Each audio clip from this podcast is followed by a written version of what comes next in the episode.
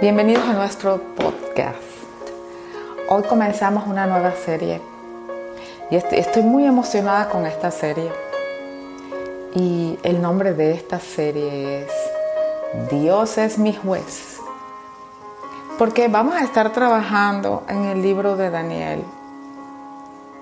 Es algo demasiado, demasiado poderoso. Y yo tengo grandes expectativas con esta serie y vamos a comenzar, vamos a estar trabajando. Yo les invito a que traigan su Biblia eh, y que comprueben las cosas que aquí vamos a estar conversando. Y vamos a comenzar hoy con Dios es mi juez. Vamos a hablar hoy de la identidad, de cómo adquirimos nuestra identidad, del nombre, del poder del nombre. Miren, cuando una de las cosas más emocionantes que hay para nuevos padres es escoger el nombre de sus hijos. Yo, por ejemplo, estuve meses pensando en, el nombre de mis hijos y divagábamos y hay gente que opina y los abuelos quieren llamarlos y los padres quieren ponerles nombres, pero el nombre realmente le damos una importancia, porque es un nuevo ser humano que viene a la tierra.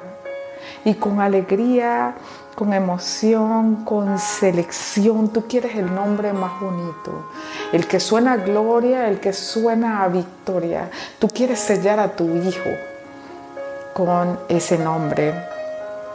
Hay algunos personajes en la Biblia en los que debido a la situación en la que los padres estaban y la madre estaba, tuvieron nombres muy difíciles, nombres que no eran nombres de victoria, sino nombres de derrota. Pero no vamos a entrar ahí, tendremos oportunidad de pasar por ahí. Pero en general, el nombre de una persona es un sello importante es la identidad de la persona. Y ese, eh, digamos que es la primera parte de esa identidad. No la escoge la persona, no la escoge el bebé, sino que sus padres, a su mejor entender, escogen ese nombre. Eh, en el caso de Daniel, este nombre significa Dios es mi juez. Por eso vamos a estar viendo que Daniel no se comprometía ni tenía mucho temor del juicio de los hombres, porque él sabía que su juez era Dios. Y en esta generación mucha gente habla de, no me juzgues, no me estés juzgando, no me estés criticando por lo que yo hago. Pero es casi siempre eso se refiere al juicio de los hombres. Una de las cosas que pasa en la gente joven hoy es que les impacta quien los juzgue. Les impacta ser juzgado por los amigos o por el colegio o por las personas. Qué bueno saber que Dios es tu juez, que Él es el que te juzga, a Él te debes Qué bueno saber que no te tiene que importar el juicio de los demás, sino que hay un juez más alto, que es el que te tiene que importar. Y Daniel comprendió esto, lo comprendió muy bien. Fíjense una cosa, dice la palabra de Dios en el capítulo 1 de Daniel.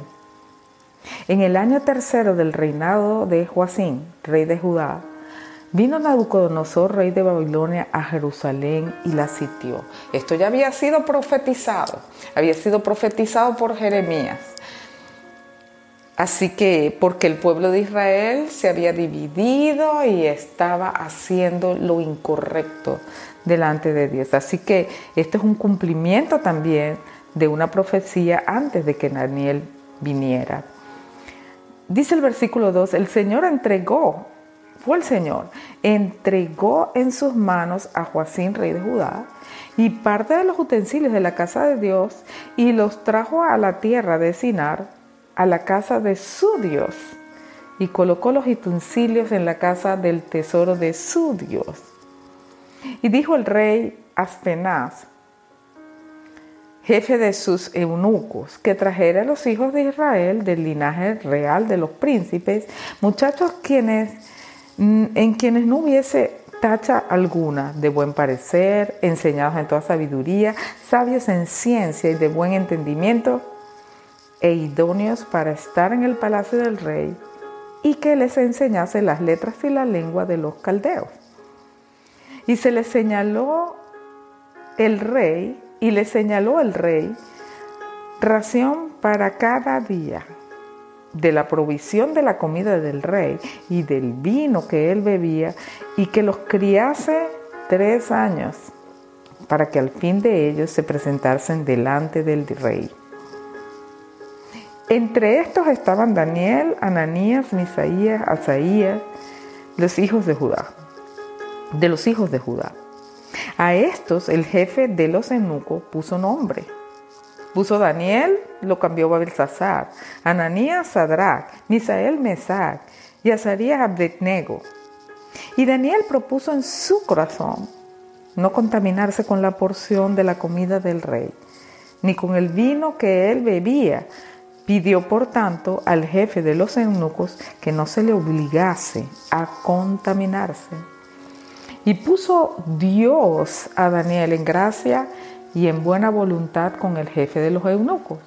Y dijo el jefe de los eunucos a Daniel, temo a mi señor el rey, que señaló vuestra comida y vuestra bebida, pues luego que él vea vuestros rostros más pálidos que los de los otros muchachos, que son semejantes a vosotros, condenaréis para con el rey mi cabeza.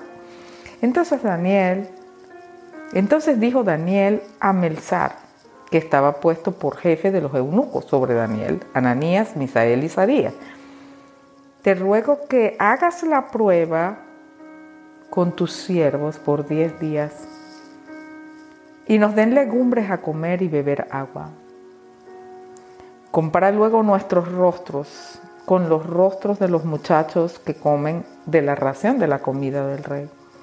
Y haz después con tus siervos según veas Consintió pues con ellos en esto y probó con ellos diez días.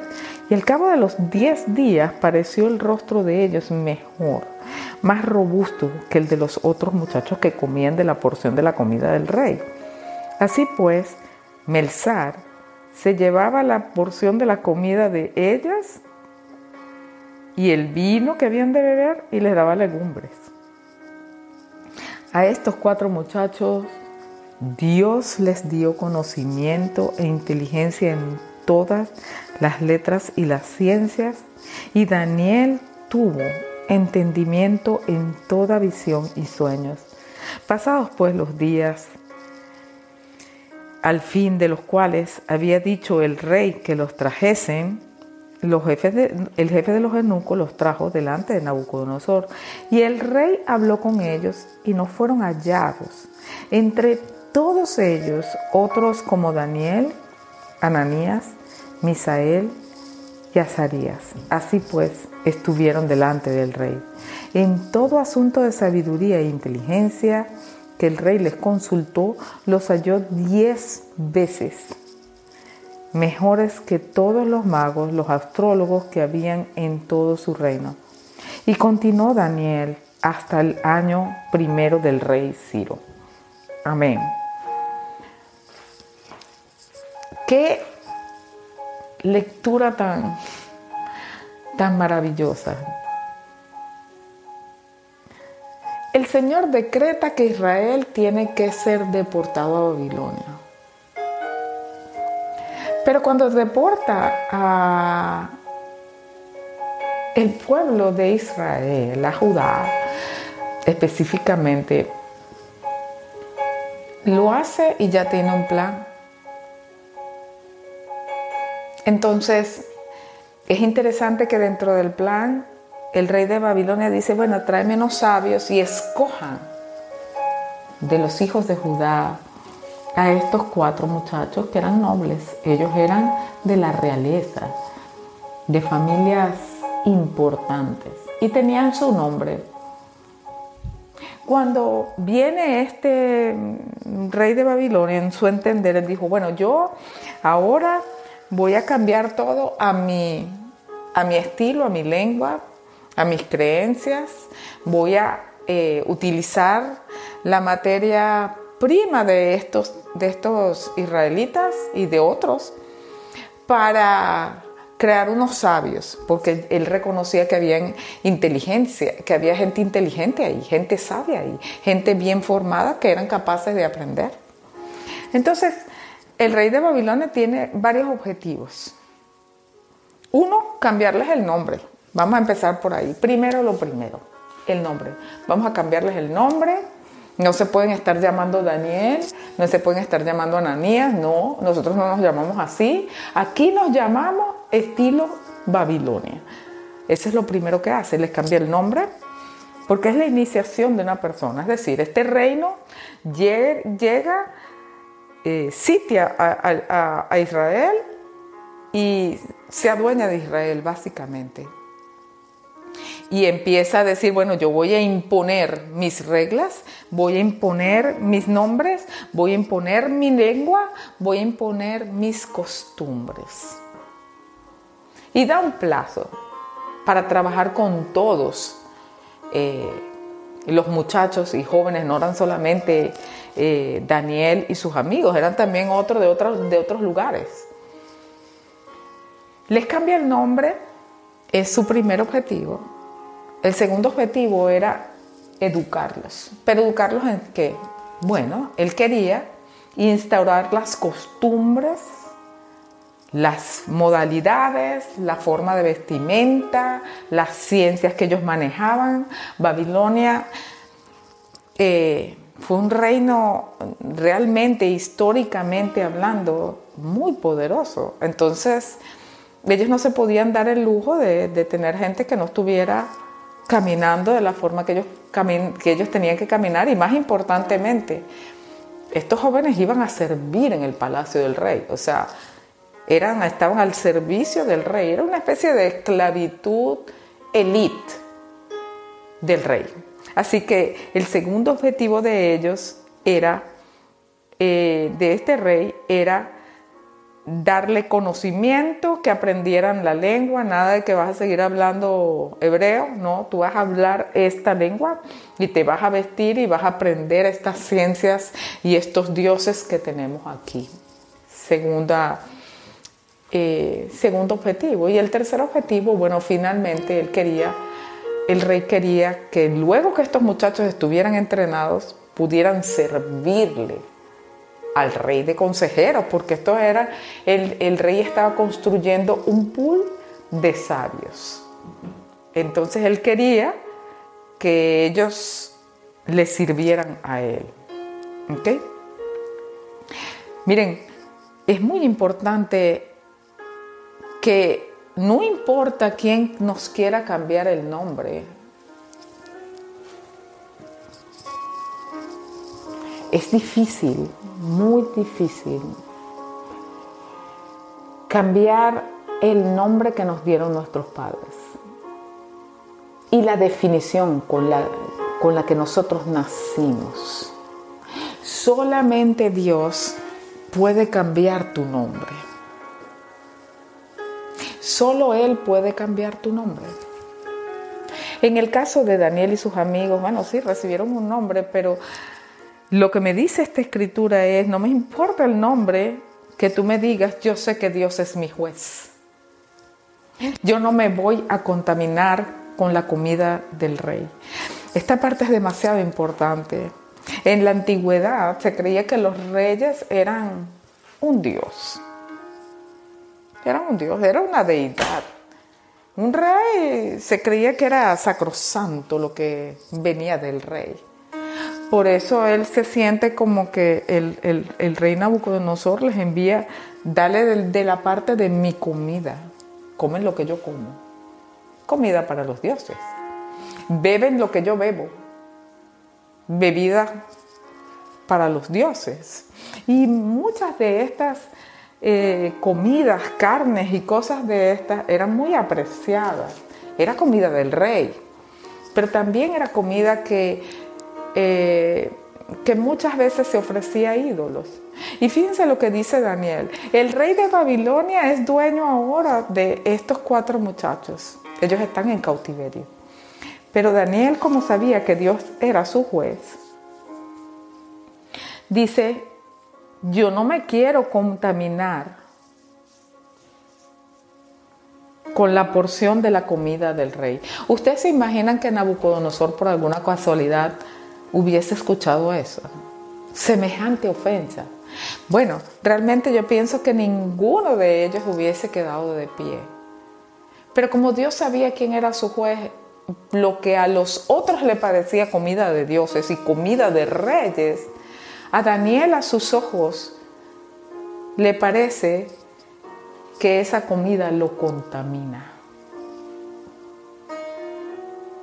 que esa comida lo contamina. ¿Por qué? Porque él sabe que Dios es su juez. No importa los nombres que les pusieron, eran nombres nuevos sobrepuestos al nombre que Dios les había dado y al llamado que junto con ese nombre Dios les había encomendado. Gloria al Señor. Esto es aún más importante. Este es un deportado que está al servicio del rey está cautivo y tiene la autoridad para, para proponer ideas. Le dice al jefe de los eunicos, mira, haz una prueba, haz una prueba, danos esto, pruébanos dentro de 10 días. ¿Por qué ese jefe de esos eunucos y de, esas autoridades de Babilonia iba a hacerle caso a Daniel? Esto es muy importante. Daniel sabía quién él era en Dios. ¿Quién era su Dios? Ese Dios que le permitía ver que la comida de reyes le contaminaba su cuerpo. Gloria al Señor. La autoridad que nos da Dios no es autoridad de hombres. Él estaba claro que su jefe era Dios y de dónde venía su autoridad. Le dio autoridad para no tener miedo. Yo me imagino cuántos esclavos cautivos le tienen autoridad o fortaleza para estar proponiendo ideas. No, mira, cámbiame esto. Eso es contaminación para mí. Mira, porque tú no haces una prueba conmigo de 10 días. Haz esto. Dando órdenes. El Señor lo había llamado a ser cabeza y no cola, tal como está escrito en Deuteronomio. Ahora, él era cabeza escrita, le habían dado ya la posición de cabeza. No, él lo que era era un cautivo. Era un deportado. Eso es lo que él era. Eso es lo que él era. Sin embargo, Dios le había dado un nombre. Ese nombre traía consigo un conocimiento el conocimiento de que quien iba a estar juzgando lo que él hacía era Dios. Él tenía una autoridad distinta a la que probablemente todos los magos que estaban ahí. Su autoridad era Dios. Por eso él hablaba y le obedecían. Fíjense, el jefe de los eunucos dice, ok, voy a hacer la prueba. Y luego esto es interesante porque los rostros de los muchachos parecían más robustos y mejores que ellos. Así que esta parte es interesante porque dice en el versículo 9, y puso Dios a Daniel en gracia y en buena voluntad con el jefe de los eunucos. El Señor es el que nos pone en gracia. Daniel es un deportado ante los hombres, ante Dios es una autoridad.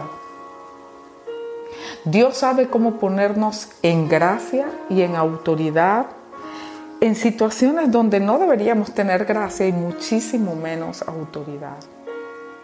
Daniel, guiado por el Espíritu Santo, guiado por Dios mismo, toma estas ideas y le dice, mira esto, pruébame en esto, pide que lo prueben. Habla claramente y dice que eso es contaminación, esa comida.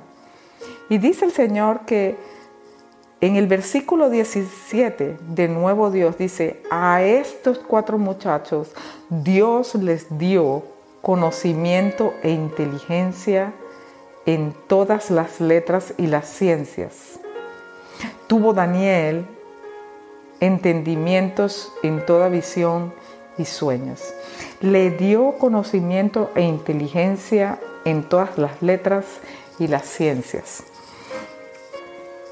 Es decir, que aprendieron esa lengua de los babilonios, hablaban como un nativo, entendieron todo lo que la tecnología y lo que los babilonios habían desarrollado, entendieron las matemáticas, probablemente cómo estaban diseñados los jardines y cómo fluía el agua en esos jardines para ser mantenidos. Ellos aprendieron todo eso y sus calificaciones eran excelentes. Pero lo interesante es que dice otra vez, de nuevo, dice, a estos cuatro muchachos Dios les dio. En el capítulo, en el versículo 9 dice, y Dios puso. Así que es Dios quien nos pone y es Dios quien nos da. Gloria a Dios. Y dice la Biblia aquí que no habían otros más inteligentes, más dotados, más sabios, que mostraran ese nivel de inteligencia y de sabiduría que estos cuatro muchachos que alguien les quiso cambiar el nombre, pero que Dios les había sellado con su nombre. Gloria al Señor. Me llama la atención esto. En el, en el capítulo 1, versículo 7, dice, justamente en el, en el versículo 7, este hombre Azarías le cambia el nombre. Pero en el 9, el Señor pone a Daniel en gracia. Normalmente un bebé empieza a reconocer su nombre entre el séptimo y el noveno mes de vida. Es un bebé, le colocamos nombre y entre el séptimo y el octavo mes empieza a reconocer que cuando yo le llamo, Daniel, yo me estoy refiriendo a él.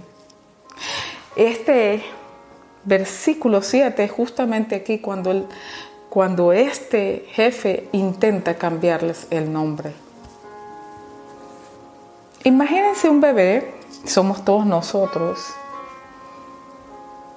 cuando llega al séptimo mes y su mamá un día le dice, Daniel, y este bebé mueve la cabeza, sabe que se refieren a él. Pero imagínense que cuando usted tenga un bebé, tenemos un bebé de siete o de nueve meses, yo le diga, Dios es mi juez. Y ese bebé responde, gloria a Dios, gloria a Dios, porque ya este siete, séptimo mes ya había pasado. En el séptimo versículo ellos tratan de cambiarle el nombre, pero en el 9 Dios pone en gracia a Daniel delante de esos eunucos y delante de la gente que los cuidaba. Fíjense que no dice que los puso en gracia delante del rey, porque en esta estación, en este periodo de tiempo de entrenamiento de Daniel, él tenía que estar en gracia, era con él que estaba a cargo de ellos. Así que es Dios quien nos da el nombre, es Dios quien nos da la gracia, es Él nuestra identidad y Él es el que nos pone y el que nos quita. Algunos de nosotros decimos, mira, yo no puedo entender esta tecnología. o yo no puedo entender las matemáticas. ¿Cómo voy a hacer yo? Yo no comprendo, soy viejo, no puedo entrar en esas tecnologías, no sé, eso está demasiado lejos de mí o es joven y dicen, yo mira, yo no tengo, no sé, yo no, no sirvo para calcular esto, para estas matemáticas, no puedo hablar inglés. Eso es muy difícil, dígame eso, ¿quién va a aprender chino? Yo no puedo aprender esos idiomas, yo, yo no puedo entender la Biblia, gloria a Dios. Yo me pongo y abro la Biblia y no, no comprendo lo que me hablan, no sé lo que Dios dice, no comprendo estas complicaciones. Pero dice el Señor, a estos cuatro muchachos, Dios les dio conocimiento e inteligencia en todas las letras y ciencias. Es Dios quien nos da ese conocimiento en letras y en ciencias.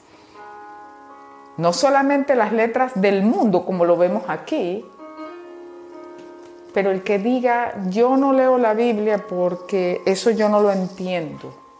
No me dice nada eso, yo no comprendo eso. Es Dios quien nos da conocimiento y autoridad en todas las letras y en todas las ciencias.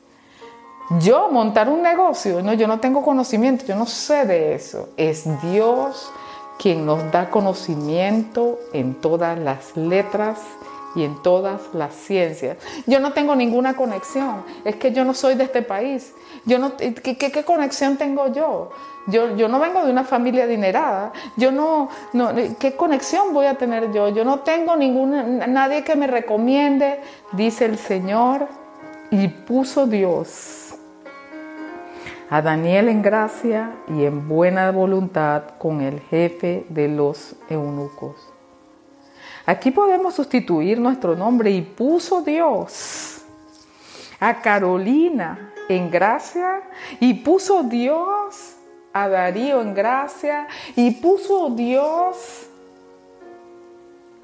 a Daniel en gracia y en buena voluntad con el jefe de los eunucos.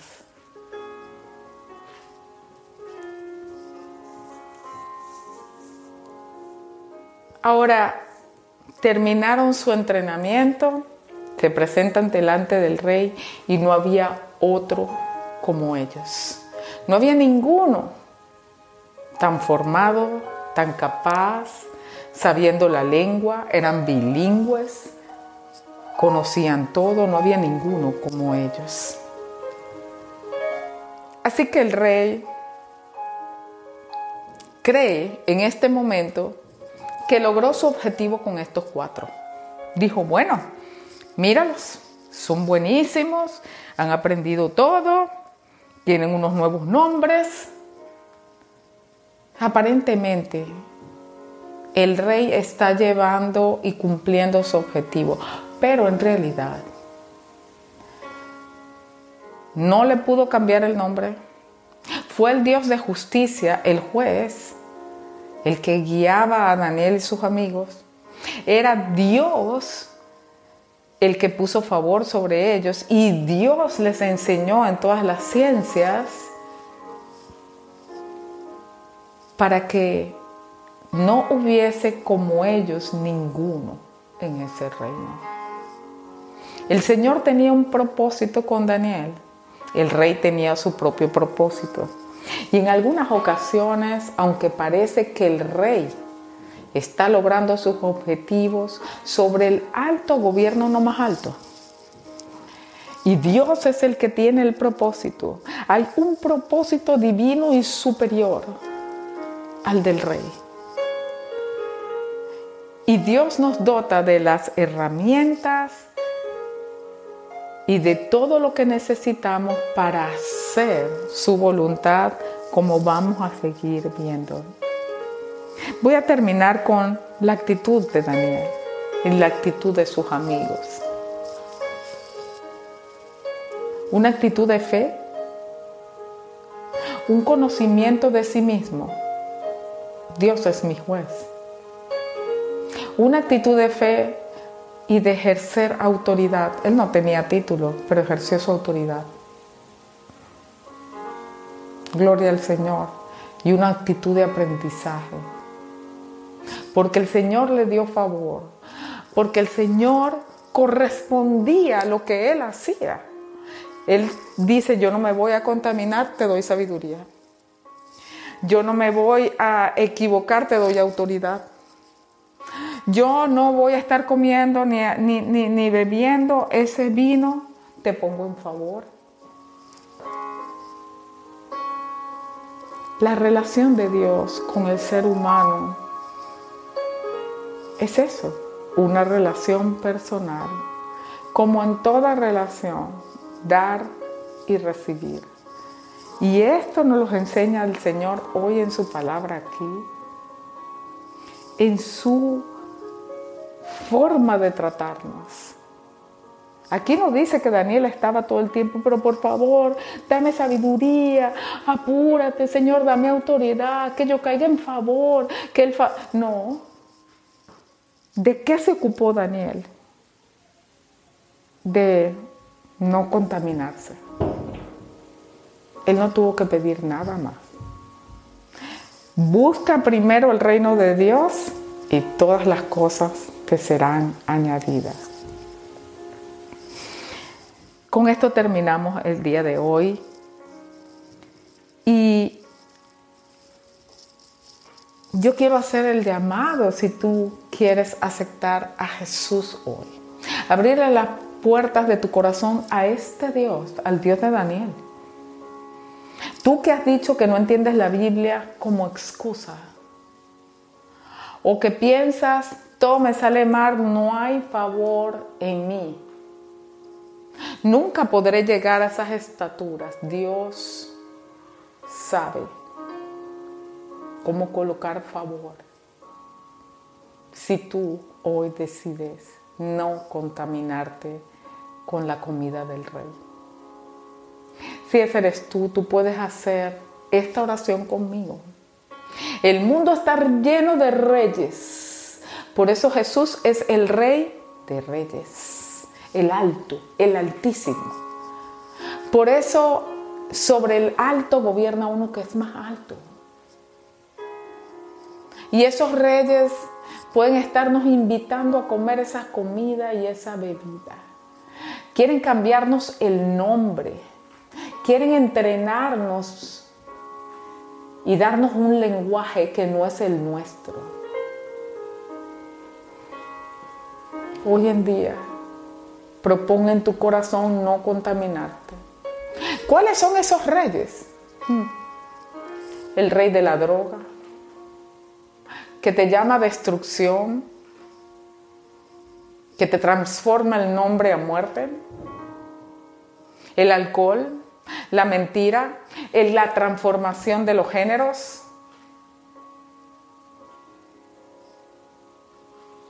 Tú decides si quieres contaminarte y alimentarte de esa comida. Tú decides hoy si tú quieres beber ese vino de equivocación. O si por el contrario decides hoy no, yo tengo un juez, Dios es mi juez, yo no me voy a contaminar. Si tú quieres aceptar a Cristo, tú puedes hacer esta oración conmigo ahora. Señor Jesús, desde hoy propongo en mi corazón no contaminarme con nada de lo que ven en el, en el mundo. Conozco el nombre que me has dado y es el nombre de tu Hijo Jesucristo. Tú eres mi juez, Señor. Y yo acepto hoy el regalo de tu salvación. Te acepto, Jesús, para que vengas a ser mi rey, para que vengas a morar en mí, para que me des de tu comida y de tu bebida y me des la vida eterna. Me arrepiento de todos mis pecados. Ayúdame a permanecer de ahora hasta que tú vengas por mí. Amén. Hasta el próximo podcast. Hola, hoy vamos a hablar de Ana, la madre de Samuel, y nos basaremos en el primer libro de Samuel. Ana era la segunda esposa del Caná. Ella era estéril, no podía tener hijos, mientras que la otra esposa sí tenía hijos. El esposo de Ana igual la amaba y le decía que si el amor de él no era suficiente, que por qué quería tener un hijo. Pero Ana igual le pedía a Dios un hijo. Ella estaba triste y quería tener un hijo. A lo largo de la historia de Primera de Samuel, vemos la devoción de Ana a Dios. Ana no perdió la esperanza en su angustia, a pesar de que el tiempo pasaba. Mantuvo su fe. Es un ejemplo que no debemos perder la esperanza de las peticiones que realizamos a Dios. Otra enseñanza de la historia la vemos en Primera de Samuel 13, donde Eli, el sacerdote, al ver que Ana estaba orando en voz baja, pensó que estaba borracha. Nosotros a los ojos de los demás podemos parecer borrachos o locos a realizar nuestra petición, pero hay que seguir con la esperanza que Dios nos dará lo mejor. Ana ofreció que su hijo sería para servir a Dios durante toda su vida. Vemos que Dios respondió la petición de Ana no solamente con un hijo, sino con cinco más de los que ella pidió. Espero que la historia de Ana te haya animado a mantener una esperanza en tu corazón mientras estemos aquí en la tierra. Todos los dolores, la espera y las oraciones que no tengamos respuesta aún, mantengamos nuestra fe y nuestra esperanza. Muchas gracias y hasta el próximo sábado.